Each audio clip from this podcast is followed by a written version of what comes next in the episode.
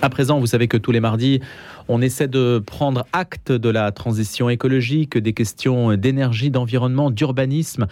La transition écologique est-elle un mythe ou une réalité? C'est la question qu'on va se poser avec Guillaume Milo et sa chronique euh, de tous les mardis. Guillaume Milo, qui est président de la Fondation Riers, euh, qui avait publié Comment réhabiliter votre bien immobilier, qui vous donne des conseils, donc des bonnes astuces pour essayer d'affronter l'hiver et la crise énergétique. Bonjour Guillaume Milo. Bonjour Louis, bonjour à tous. Alors le 2 novembre, le gouvernement a présenté son projet de loi visant à accélérer la construction de nouveaux réacteurs nucléaires et dans la même semaine, le Sénat a examiné le projet de loi d'accélération des énergies renouvelables avec un objectif de neutralité carbone en 2050. On est donc en phase de transition. Alors la question qu'on va se poser euh, ce matin, c'est est-ce qu'on va arriver à relever ces défis immenses avec l'accroissement des besoins énergétiques et des tensions géopolitiques mondiales? Allons-nous réussir à soigner définitivement les plaies de notre planète, pourrions-nous dire. Alors, Guillaume Milo, je vous pose la question directement. Est-ce que la transition écologique, hein, qui est aussi débattue en écho à euh, la COP27 de Sharm el on va y revenir dans quelques instants dans la question du jour, est-ce que la transition écologique est un mythe ou une réalité selon vous, Guillaume? Alors Louis, pour moi, aujourd'hui, la transition écologique, pour être clair, n'existe pas. En revanche, l'Europe et beaucoup de pays dans le monde ont amorcé ce que l'on appelle une transition énergétique. C'est-à-dire que nous passons progressivement d'un mode de fabrication de l'électricité basé sur les énergies fossiles, comme le gaz et le pétrole, à des modes de production basés sur les énergies renouvelables. Mais comme toutes les activités humaines ont un impact sur l'environnement, produire de l'électricité avec des énergies renouvelables nécessite d'extraire des ressources pour les fabriquer. C'est donc une transition de technologie qui n'est pas écologique. Et vous dites que produire de l'électricité avec des énergies renouvelables comme euh, les panneaux photovoltaïques ou les éoliennes n'est pas, euh, n'est pas vertueux le problème réside dans la fabrication et le recyclage des installations. Par exemple, les panneaux photovoltaïques sont aujourd'hui fabriqués en Chine car les Chinois ont des mines pour extraire les métaux rares nécessaires à la fabrication des panneaux. Ces mines à ciel ouvert sont localement des désastres écologiques. Hmm. Il faut ensuite des usines pour fabriquer les panneaux qui utilisent des énergies fossiles pour fonctionner. Et pour finir, il faut transporter les panneaux depuis la Chine dans des bateaux cargo qui fonctionnent avec du pétrole. L'Allemagne, par exemple, a investi massivement dans les énergies renouvelables. la stratégie et le bilan euh, sont-ils bons et est-ce qu'il faut suivre l'exemple allemand? Alors, il existe un indicateur très important qui mesure la quantité de CO2 produite pour 1 kWh d'électricité fabriquée. Vous pouvez regarder en direct les consommations de CO2 pour chaque pays dans le monde sur le site internet Electricity Map. L'Allemagne, malgré ses investissements massifs dans les énergies renouvelables, est une très mauvaise élève pour une raison simple la production d'électricité avec les énergies renouvelables est intermittente. Quand il n'y a pas de vent et peu de soleil, l'Allemagne est obligée de faire fonctionner les usines à charbon pour produire de l'électricité. On peut considérer que de ce point de vue-là, la transition énergétique de l'Allemagne est pour l'instant un désastre d'un point de vue écologique. Et la France? Alors la France est une championne européenne avec une production décarbonée de 70% de son électricité grâce au nucléaire. Le bilan carbone de la fabrication d'une centrale jusqu'à son démantèlement est très bon lorsqu'on le compare à la quantité d'électricité produite tout au long de la vie d'une centrale nucléaire. Avec l'augmentation de la demande d'électricité dans les prochaines décennies, mixer la fabrication de l'électricité en augmentant la part du nucléaire et la part des énergies renouvelables est une bonne stratégie. Reste à mesurer l'impact carbone réel des énergies renouvelables en tenant compte que nous déportons la pollution dans d'autres pays.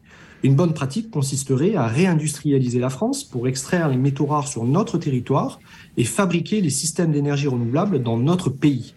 Et surtout, il ne faut pas tout miser sur les énergies renouvelables car la production d'électricité est contrainte par la présence du vent et du soleil. Elle est donc intermittente. Or, avec le dérèglement climatique, nous n'avons aucune certitude sur l'évolution du climat dans nos régions. Merci Guillaume Milo, président de la fondation Riers, tous les mardis sur notre antenne, à retrouver aussi sur le site internet de la radio.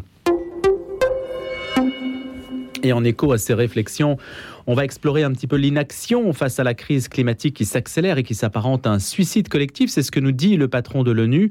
Et c'est ce qu'il a dit aux grands de ce monde réunis à la COP27 en Égypte, les exhortant à renforcer la lutte avant qu'il ne soit trop tard. D'autres termes ont été employés comme s'unir ou périr. Bonjour Arnaud Benedetti. Bonjour. Et dans la question du jour ce matin, on va se poser cette question.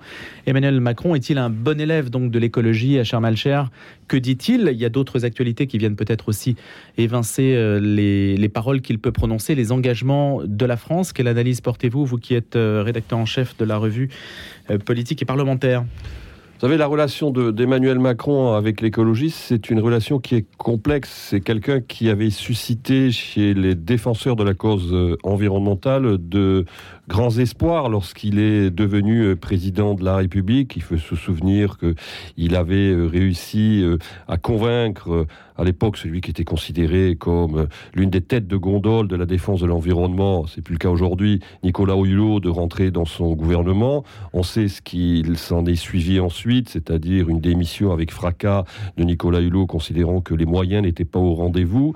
Et depuis cet événement, on a le sentiment que Emmanuel Macron court en permanence à travers cette image, d'une certaine manière, euh, d'un bon écologiste de gouvernement. Alors, il avait aussi réussi à faire rentrer dans. Qu'est-ce que ça veut dire un bon écologiste de ben, gouvernement? C'est-à-dire qu'il est il a, il a, le problème d'Emmanuel Macron, c'est qu'il veut séduire une partie de l'électorat euh, écologiste, mais euh, il est lui-même le produit, euh, qu'il le veuille ou non, malgré tout, d'une idéologie qui est l'idéologie productiviste. c'est clair. alors même s'il a donné des gages, c'est quand même lui qui ferme Fessenheim, hein, il faut le rappeler, constitue d'ailleurs un choix qui peut être largement discuté. Mais c'est lui aussi qui relance le plan nucléaire. Mais c'est lui aussi maintenant qui relance le plan nucléaire. Donc vous voyez bien qu'il est toujours dans un entre-deux, avec une difficulté qui est la difficulté d'Emmanuel Macron, c'est-à-dire d'essayer à la fois de tenir les deux bouts de la chaîne, mais tenant les deux bouts de la chaîne, il a des difficultés à un moment donné à montrer que son engagement est sincère. Il y a un problème de crédibilité avec Emmanuel Macron sur beaucoup de sujets, mais sur celui de l'écologie y compris. On est en rivalité avec l'Allemagne sur la question écologique. On le disait à l'instant, l'Allemagne a un autre modèle que le nôtre et l'Allemagne nous vend beaucoup d'éoliennes. Il y a une pression forte exercée par les Allemands euh, sur la manière dont on peut envisager euh, l'économie de demain. C'est eux qui ont par exemple fait pression pour que le nucléaire ne soit pas reconnu comme une énergie décarbonée dans la nomenclature des institutions européennes. Comment analysez-vous ce, ce bras de fer avec l'Allemagne, Arnaud Benedetti? Les Allemands sont euh, prisonniers depuis euh, maintenant euh, plusieurs années de choix d'alliances politiques, avec les Verts notamment, sur la question du nucléaire, entre autres. ça a eu un impact considérable, bien évidemment, sur les choix énergétiques en Allemagne, la réouverture des centrales à charbon, qui ne constitue pas quand même une très bonne nouvelle pour la défense de l'environnement et la lutte contre le dérèglement climatique. Et euh, ces choix, finalement, euh, pèsent également sur euh, la façon dont les politiques français, et notamment Emmanuel Macron et François Hollande avant lui, ont dû également gérer leurs alliances politiques euh, potentiel avec un certain nombre d'écologistes et de verts. Emmanuel Macron avec les écologistes, et euh, Emmanuel Macron, François Hollande avec les écologistes, et Emmanuel Macron plutôt avec euh, des gens qui étaient en tout cas dans la mouvance écologiste et qui en étaient sortis, en tout cas qui étaient sortis des verts. donc on voit bien que ça pèse encore, ça a pesé politiquement. Aujourd'hui, clairement, il semblerait quand même qu'Emmanuel Macron, sur la question du nucléaire, ait fait des choix qui sont quand même différents de ceux de l'Allemagne. Euh, donc de ce point de vue-là, on a le sentiment quand même que la France s'est un peu émancipée du carcan dans lequel euh, elle était rentrée, notamment avec François Hollande, lorsque celui-ci a été élu président de la République et a décidé lui-même la fermeture de Fessenheim. Mais on n'arrive pas, Arnaud Benedetti, à l'échelle de l'Union européenne, à avoir des engagements vraiment communs sur le sujet. Si on prend même l'exemple euh, des rapports avec la Chine, on voit que l'Allemagne a entrepris une initiative tout à fait personnelle à l'égard de la Chine pour défendre ses intérêts, en laissant tomber finalement le reste de l'Union européenne. Vous voyez, sur ces questions-là, même dans les rapports commerciaux. Ce qui est vrai, ce qui est vrai sur l'écologie est vrai sur des domaines. C'est-à-dire qu'aujourd'hui... Euh, Alors que la COP27 peut dire s'unir ou périr. Hein. Oui, clairement. De toute façon, on sait très bien que affronter la question du dérèglement climatique, ça nécessite de toute façon une coordination au plan planétaire et au plan international. Et ce n'est pas la France seule ou même l'Europe seule qui peuvent, en l'occurrence, euh, disons, mettre en place euh, les politiques qui permettront de, de, de, surmonter cette épreuve du dérèglement climatique. Ça ne peut être qu'au niveau international. On le sait très bien. Or, aujourd'hui, ben, on voit bien qu'il y a des différences d'approche entre les Chinois, les Russes, les Indiens, les pays en voie de développement euh, et euh, un certain nombre de pays euh, occidentaux. Donc on a là, en effet, j'allais dire, des différences qui sont liées à l'histoire propre, à l'histoire de l'économie, à l'histoire du développement, à l'histoire de l'industrie. Une question qui porte à présent, et l'une de mes dernières questions, Arnaud Benedetti, vous en tant que rédacteur en chef de la revue politique et parlementaire, comment est-ce que vous avez vu toutes ces histoires de 49.3 utilisées à quatre reprises en 15 jours avec une sorte d'actualité, un bouillonnement parlementaire important? Qu'est-ce que ça signifie pour le chef de l'État aujourd'hui? La menace de la dissolution Qu'est-ce que ça, veut dire tout ce théâtre ça politique signifie, ça signifie deux choses. Ça signifie l'extrême difficulté dans laquelle se trouve aujourd'hui le gouvernement Borne pour pouvoir conduire un certain nombre de, de mesures, de politiques avec une législature qui est extrêmement incertaine. Le rapport de force arithmétique n'est pas favorable au gouvernement et sur la distance, inévitablement, je ne vois pas comment on évitera une dissolution. Sur la distance, je ne sais pas à quelle, à quelle échéance, mais ça me paraît très compliqué. Et pourtant, les motions de censure ont Ensuite, échoué. Euh, Pardon Les motions de censure ont échoué. Oui, elles ont échoué parce que pour l'instant, en l'occurrence, tant que les républicains, si vous voulez, la motion de censure qui aura le plus de chances de, de, de, de éventuellement de l'emporter, ça serait une motion de censure qui serait déposée par les républicains. Or, aujourd'hui, les républicains, compte tenu finalement de leur fragilité électorale, de leur fragilité politique, le fait qu'ils soient dans un calendrier euh, de désignation d'un futur président, font qu'ils ne s'associeront à aucune motion de censure et ils ne déposeront pas de motion de censure. Mais à terme, la question de la motion de censure qui pourrait être votée par une majorité de députés est une question qui reste totalement ouverte. Et en effet, le gouvernement reste sous la menace, sous le coup d'une menace, d'une motion de censure du fait de sa faiblesse euh, arithmétique. Merci Arnaud Merci. Benedetti, invité de la question du jour. On se retrouve euh, mardi. Dans un mois, c'est le principe hein, de la question du jour. Vous êtes un chroniqueur à vous succéder tous les jours et à nous faire part de vos éclairages, de vos analyses euh, sur un sujet pris dans l'actualité. Merci Arnaud, à bientôt. Merci. Un jour, une histoire à présent, et c'est Christophe Bourseiller, notre invité, historien, écrivain, producteur, auteur de Il l'appelait Monsieur Hitler, l'histoire méconnue des nazis français. C'est la période 1920-1945 et c'est publié aux éditions Perrin. Bonjour Christophe Bourseiller.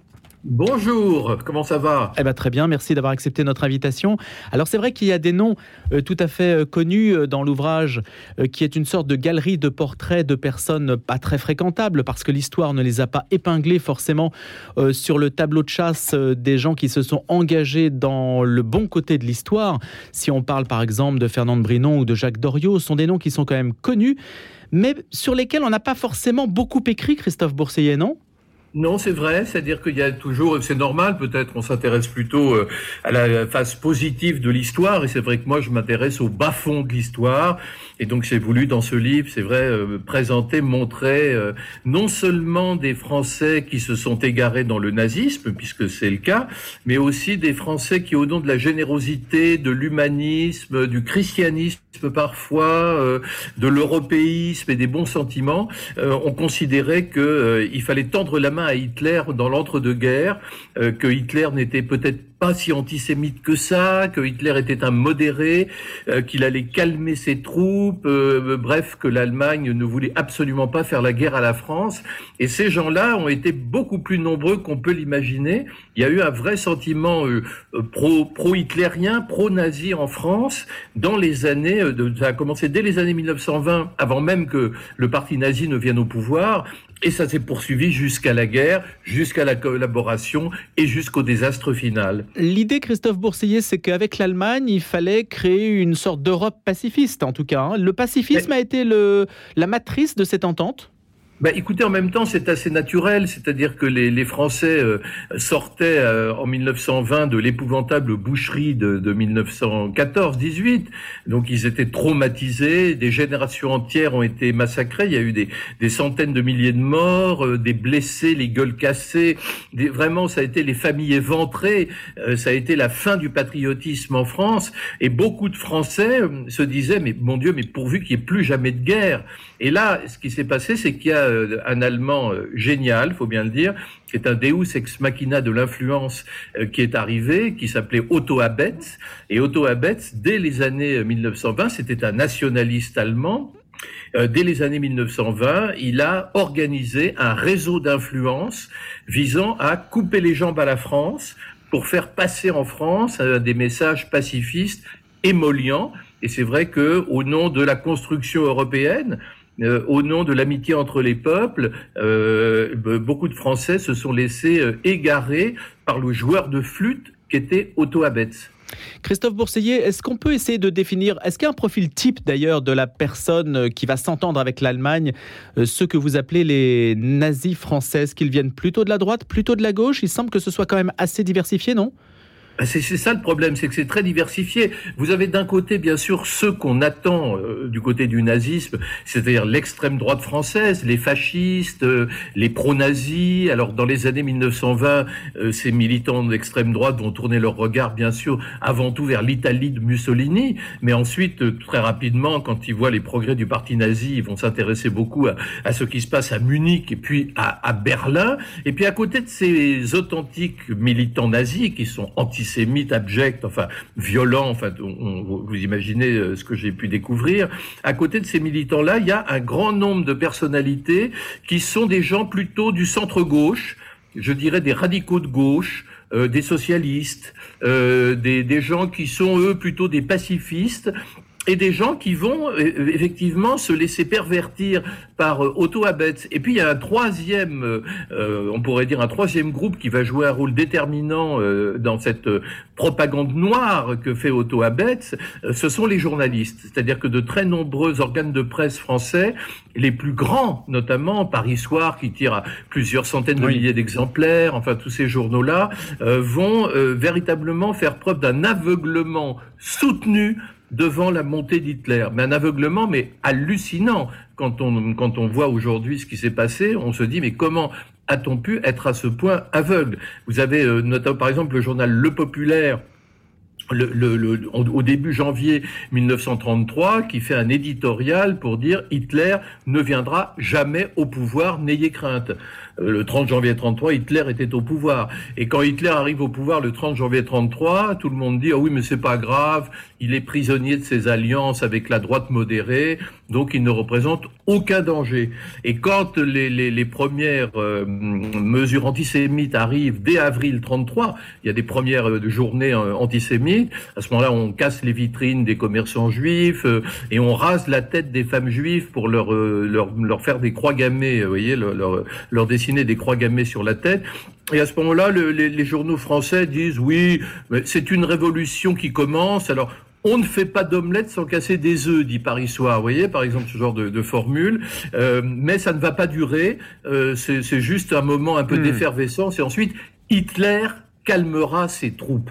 Donc Hitler est perçu en permanence comme un modérateur, quelqu'un qui calme les choses, euh, quelqu'un d'ailleurs c'est assez étonnant parce que quand vous lisez euh, la presse People des années 1930, on l'appelle, alors ça paraît surréaliste aujourd'hui, on l'appelle le bel Adolphe. Vous voyez, euh, il passe pour beau. Hmm. Et, et, les foules en délire à Nuremberg sont considérées comme, c'est un peu comme les Beatles, dans le dans l'optique des, des, journaux français. Donc, vous voyez, l'égarement est véritablement incroyable. Je peux vous donner d'autres exemples, mais absolument Une seule question, Christophe Bourseillet, on ira évidemment se reporter à votre ouvrage, mais il nous reste 40 secondes. Je voudrais que vous me ah, parliez juste d'une figure qui, euh, euh, quand vous avez parlé du christianisme et de l'influence euh, qu'aurait pu avoir, ou en tout cas certaines personnalités attachées au christianisme qui auraient pu donc céder à cette fascination hitlérienne, quels sont les noms qui vous viennent spontanément à l'esprit? Vous savez, c'est le groupe personnaliste de l'ordre nouveau, qui n'a rien de nazi hein, de l'époque. C'était le, tout le courant personnaliste qui est euh, inspiré par Alexandre Marc, hmm.